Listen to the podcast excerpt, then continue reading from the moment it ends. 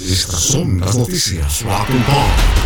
El cine. Aunque parezca difícil definir un nuevo nivel de oscuridad en una saga tan negra en todos los sentidos como la de Batman, según Andy Serkis, la próxima entrega lo conseguirá. En efecto, el actor que interpretará al mayordomo de Alfred en Batman, la película en solitario del héroe que dirigirá Matt Reeves, La Guerra del Planeta de los Simios, y protagonizará a Robert Pattinson, asegura que esta será más oscura y melancólica que las anteriores.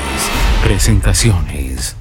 Vicky Cornell, viuda del que fuera cantante, guitarrista y compositor de Soundgarden, ha atacado duramente en una serie de declaraciones al resto de miembros supervivientes de la banda después de que estos presentaran una demanda judicial contra ella y su entorno, acusándola del mal manejo de los fondos recaudados en un concierto benéfico celebrado en Los Ángeles por la fundación que dirige la propia Vicky Cornell.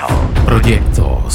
James Cameron se ha tomado su tiempo para diseñar la secuela de Avatar, más de 10 años para ser exactos. Y siendo el director meticuloso y exigente que es, no nos extraña que no esté reparando en gastos a la hora de expandir aquella historia en toda una saga de 5 entregas. Lo que no nos esperábamos es la cifra descomunal que está invirtiendo en dichas producciones. Gastará más de mil millones de dólares en las secuelas de Avatar, sin siquiera haber probado el mercado con la segunda parte. La música.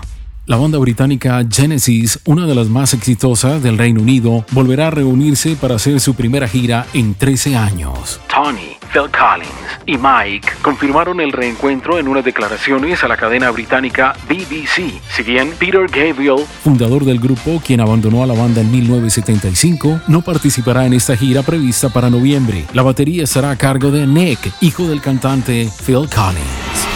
Nuevas producciones. Tom Cruise será el primer actor en rodar una película en el espacio gracias a SpaceX y la NASA. Parece una broma del destino si en su día Stanley Kubrick fue señalado por algunos como supuesto responsable de haber falsificado el aterrizaje del Apolo 11 en la Luna. Tom Cruise unirá nuevamente el cine y la exploración espacial en lo que promete ser un hito histórico, rodar la primera película de ficción en el espacio. Gracias a Variety hemos sabido que el neoyorquino tendrá el privilegio de ser el primer actor en rodar una película fuera de nuestro planeta, a bordo de la Estación Espacial Internacional. Tras darse a conocer la noticia, la propia NASA respondió confirmándola en Twitter.